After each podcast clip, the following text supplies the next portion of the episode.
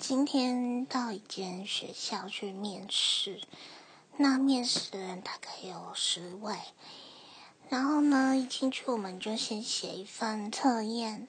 就考一些行政啊、文书处理的东西，还有主要是跟会议有关的。那写完差不多十一点的时候，大家都写的差不多了，然后。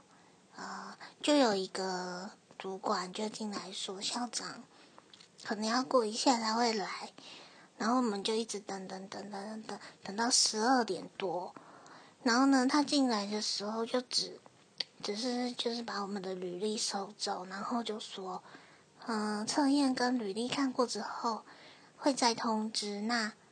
明天早上再麻烦有收到通知的人再过去学校一趟。我就觉得，那我们等了一个多小时，快两个小时，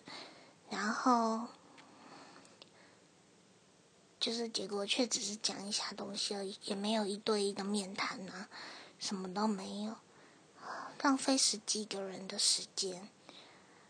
啊，最近面试都好糟糕哦，怎么都遇到这种的？